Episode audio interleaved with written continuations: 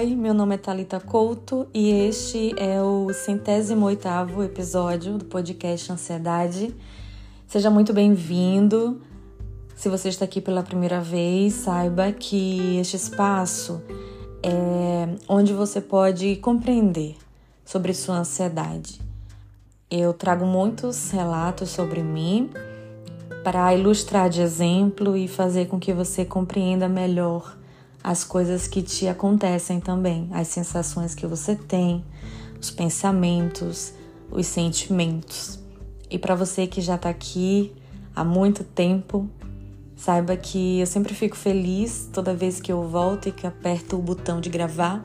Eu fico pensando é, se este podcast vai te alcançar de algum modo e fico aqui desejosa de que seja uma boa companhia e que faça sentido, que te traga muitos insights.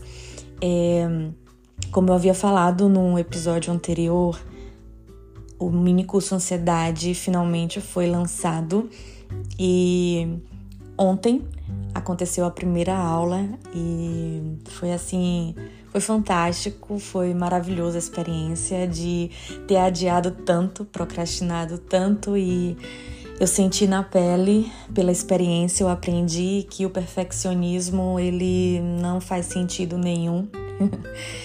é, e a gente sempre é capaz de, de lidar com o que acontecer, de lidar com o que vier, mesmo diante de incertezas, mesmo diante de imprevisibilidades. A gente sempre dá um jeito, não é verdade? E eu acho que a pessoa ansiosa tem exatamente essa dificuldade de lidar com sentimentos mais tranquilos, porque em, falando de uma forma cognitiva, falando de cérebro, é desconhecido para quem é ansioso estar num cenário de que a ansiedade não está envolvida. É meio que inquietante perceber-se não preocupado e é tanto que talvez você seja uma dessas pessoas que diz assim: Olha, eu tô tão bem que eu tô estranhando. e eu já tô achando que alguma coisa vai acontecer, porque assim, tá tudo bem, tá tudo favorável. Quando na verdade é só os circuitos neurais que não estão bem fixados, não estão bem trilhados por essa sensação de tranquilidade. Então, o nosso cérebro ele busca o que é seguro, o que é familiar, né? A neuroquímica do nosso cérebro, ela é como se fosse uma fotografia, sabe? Ela que você sempre está ali percebendo é, as mesmas coisas a ponto de perceber tudo e saber exatamente o que tem naquela foto e conseguir decorar em sua mente e enfim, desconstruir aquela fotografia é meio que difícil. Eu tô sentindo aqui que esse exemplo de fotografia foi péssimo. Mas só para ilustrar que é como se fosse uma trilha bem demarcada, sabe? Que uma estrada bem conhecida, que uma rota muito fixa é assim que funciona o nosso cérebro quando a gente sente emoções que a gente não sente cronicamente, né? A gente acha estranho porque o nosso cérebro não tá conhecendo aquilo familiar. É... E eu não sei nem por que, que eu cheguei nesse ponto agora. Enfim, vai perdoando a, a, o esquecimento breve. Já são 22 horas e 40 minutos. Mas antes de dormir, né, eu tô aqui cumprindo meu compromisso com você de te ajudar na sua ansiedade, trazendo reflexões toda segunda. Mas eu não publiquei antes esse podcast, se você está escutando em tempo real, porque carnaval, né? Então ontem teve muita festa aqui, barulho na minha cidade e hoje de manhã também. Mas estou aqui. E hoje é, eu gostaria de conversar com você algo que quando a gente vai explicar assim, por que, que a pessoa está sentindo ansiedade, né? Por que, que aquela pessoa sente ansiedade e aquela outra não sente? Embora isso seja muito raro, porque o Brasil, né, nós somos campeão do mundo de pessoas ansiosas. Mas por que que essa pessoa sente ansiedade, né? Qual o que está influenciando na ansiedade dela? A gente tem três pilares e hoje eu queria falar de uma dessas, dessas explicações desse pilar, que é o contexto. E aqui o contexto é assim, olha, eu não sei se você já ouviu uma frase muito conhecida que diz assim, mais ou menos: Antes de você se diagnosticar com depressão ou ansiedade, certifique-se de que você não está cercado por idiotas. Isso porque a gente entende que o contexto, ou seja, nossas relações, o contexto, ou seja, a sociedade, o contexto é impreterivelmente a cultura, nossas crenças populares, as tradições, a organização social, a economia, a política, a educação, os movimentos feministas, tudo isso é contexto para você sentir ansiedade. É, é só pensar, por exemplo, se você já prestou um vestibular ou esteve diante de uma entrevista de emprego ou está estudando para concurso ou foi fazer uma um teste ali para ser admitido num trabalho, enfim, numa seleção. É só lembrar de quantas vezes você não dormia direito, ficava muito ansioso, pensando que não ia conseguir, se sentia muito frustrado por já ter tentado demais e não conseguido. E se a gente pensar assim, por que, que a gente sente ansiedade diante de, um, de uma prova, né? Diante de um concurso? Por que, que a gente sente ansiedade para prestar o Enem? Por que, que a gente, na minha época, não era vestibular? Por que, que a gente sente ansiedade, né? Prestar o vestibular? A gente, a gente sente ansiedade é, por uma explicação razoável de como a sociedade, nossa sociedade, ela é formada. Nós funcionamos para termos bons desempenhos. Se a gente pensar na questão de economia, não é igualitário aqui, né? É, muitos ganham mais, outros ganham menos, e há uma crença popular de que assim a gente tem que estudar, tem que ser diferenciado o nosso currículo, a gente tem que ser o número um, tem que se destacar, a gente tem que passar para medicina, a gente tem que é, conseguir esse concurso. Por que a gente tem, né? Porque a gente não pensa que por trás uma questão social e econômica é, é, é meio que muito diferenciada essa distribuição aqui no nosso país, você concorda? A prova disso é que em outros países, né, em que há uma distribuição melhor da questão econômica, a gente não vê, a gente não percebe essas pessoas tendo esse pico, essa crise de ansiedade. Tem países aí em que a ansiedade é quase inexistente. E por que, que eu tô te dando esse exemplo de desempenho, né? Porque eh, eu acho que até quando a gente se torna mãe, quando a gente vai é, ter um namorado novo, uma namorada nova, quando a gente vai chamar alguém para sair, quando a gente precisa, quando a gente descobre, né, que vai ter um outro filho, quando a gente tá ali prestes a prestar um, um processo seletivo de um concurso muito importante pra gente, a gente sempre fica ali, inevitavelmente, querendo saber de tudo, querendo se perceber concentrado, querendo saber qual o melhor tipo de educação que a gente consegue dar. A gente fica ali tão ansioso, né, na expectativa de que a gente precisa já saber, de, de que a gente precisa dar conta. E se a gente for um pouquinho mais fundo, vem comigo nesse raciocínio, até lidando com sua ansiedade. Se a gente prestar muita atenção, quando a gente é, começa a ter as crises de ansiedade, a gente está ali já nos 18 anos para cima, em que a ansiedade ela fica mais incontrolável, principalmente a partir dos 23 anos da vida adulta, que a gente entra no mercado de trabalho, nossa ansiedade ela triplica. E isso é muito facilmente explicado porque até antes, na infância, adolescência, até a gente é, ser, entre aspas, independente, né, ter autonomia financeira, é, individual e tal, a gente é, meio que deixou de ser criança adolescente, sustentado, guiado, orientado, é, seguido os passos que foram previamente combinados, né, estudar, é, passar de ano, seguir algumas regras, aprender a arrumar o quarto, ajudar na distribuição de organização da casa. E aí, de repente, a gente tá num cenário sendo adultos, tendo que lidar com coisas que emocionalmente não fomos preparados, não nos ensinaram, e joga essa responsabilidade toda de ter que lidar com todas as todos os novos papéis que a gente precisa desempenhar, todas as responsabilidades de uma vida adulta, né? Lidar com outras pessoas, saber ser assertivo, manter o diálogo, impor limites, administrar as finanças, organizar a casa e principalmente lidar com nossas emoções, né? A gente é cobrado, inclusive, a não sentir emoções que possam atrapalhar o nosso desempenho, que possam nos colocar um pouco atrasados aí em termos de currículo.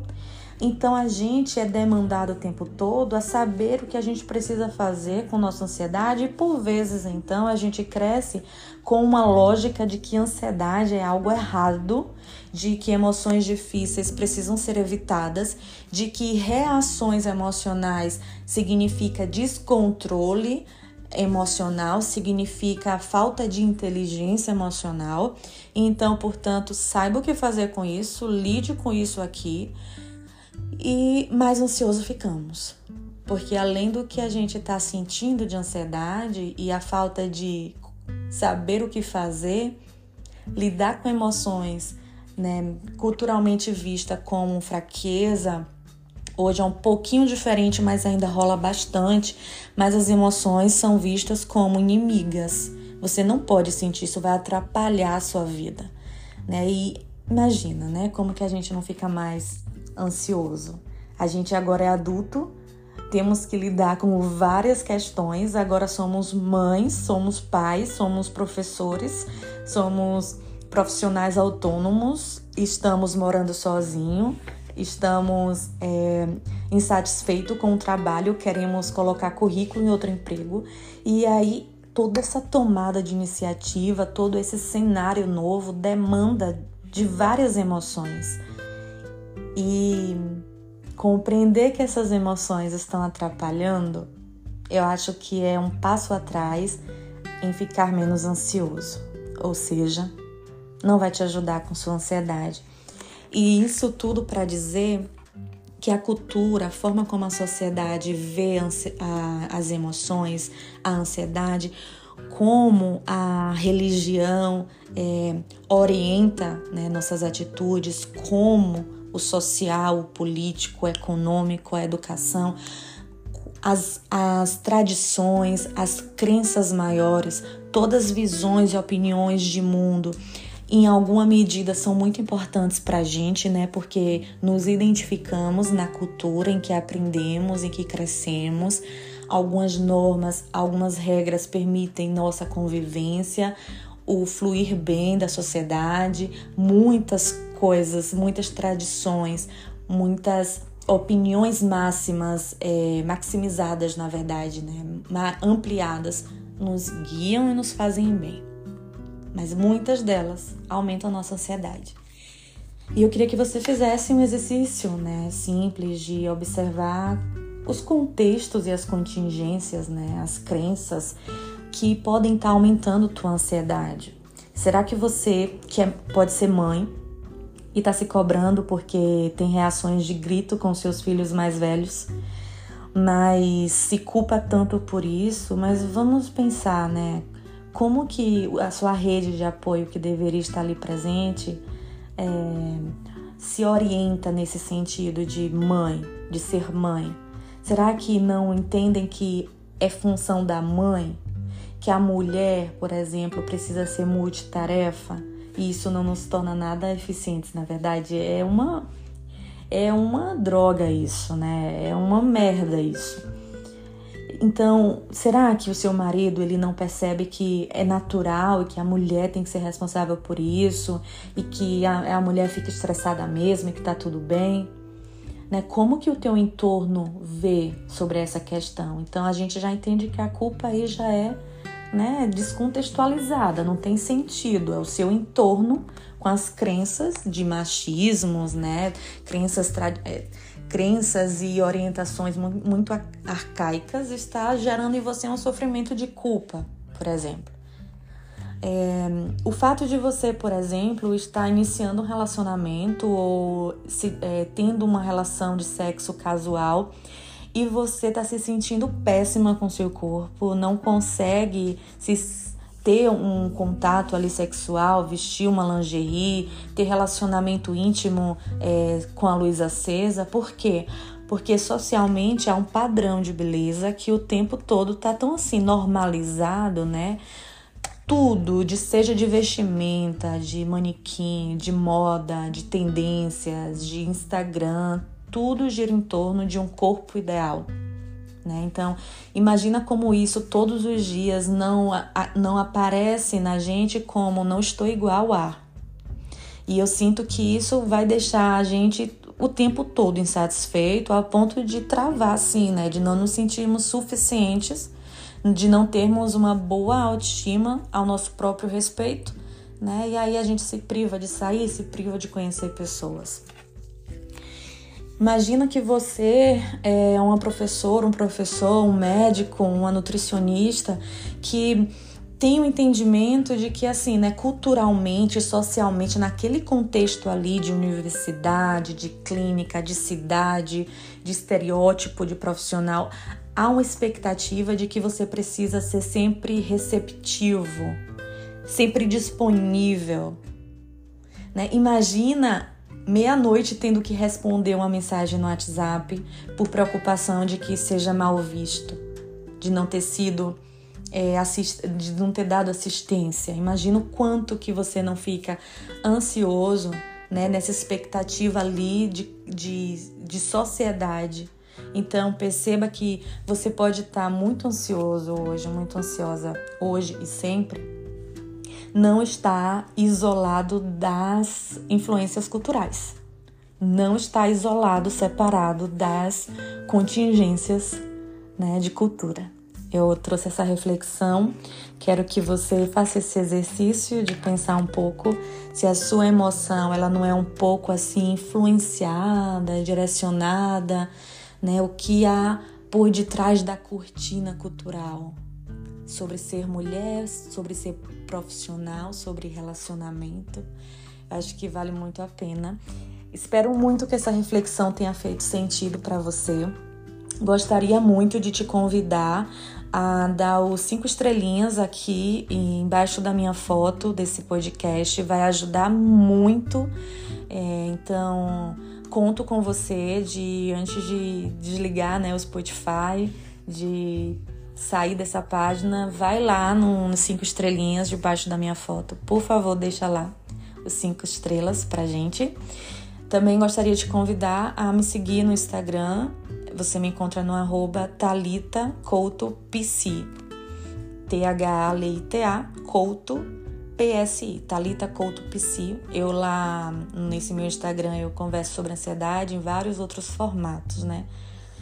E também gostaria que você me desse um feedback se essa reflexão fez sentido para você, se te trouxe algum insight, você pode ir no meu direct ou deixar aqui na caixinha abaixo do podcast. Você tem a liberdade de expressar o que você pensa e sente em relação a esse podcast, a, essa, a esse episódio. Combinado? É, também tá o link muitos avisos, né? Mas finalizando o link do Apoia-se, agora no, eu estou cadastrada nesse site que você pode ser um apoiador deste podcast e a cada apoio que você dá, você tem direito a algumas recompensas e eu acho, acho que essas recompensas vão ser bem legais e interessantes para você aprender e se relacionar melhor com sua ansiedade.